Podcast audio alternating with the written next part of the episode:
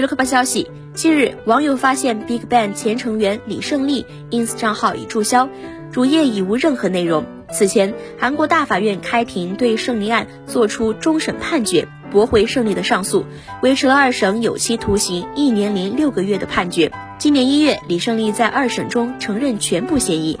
韩国国防部高级军事法庭判处李胜利有期徒刑一年零六个月。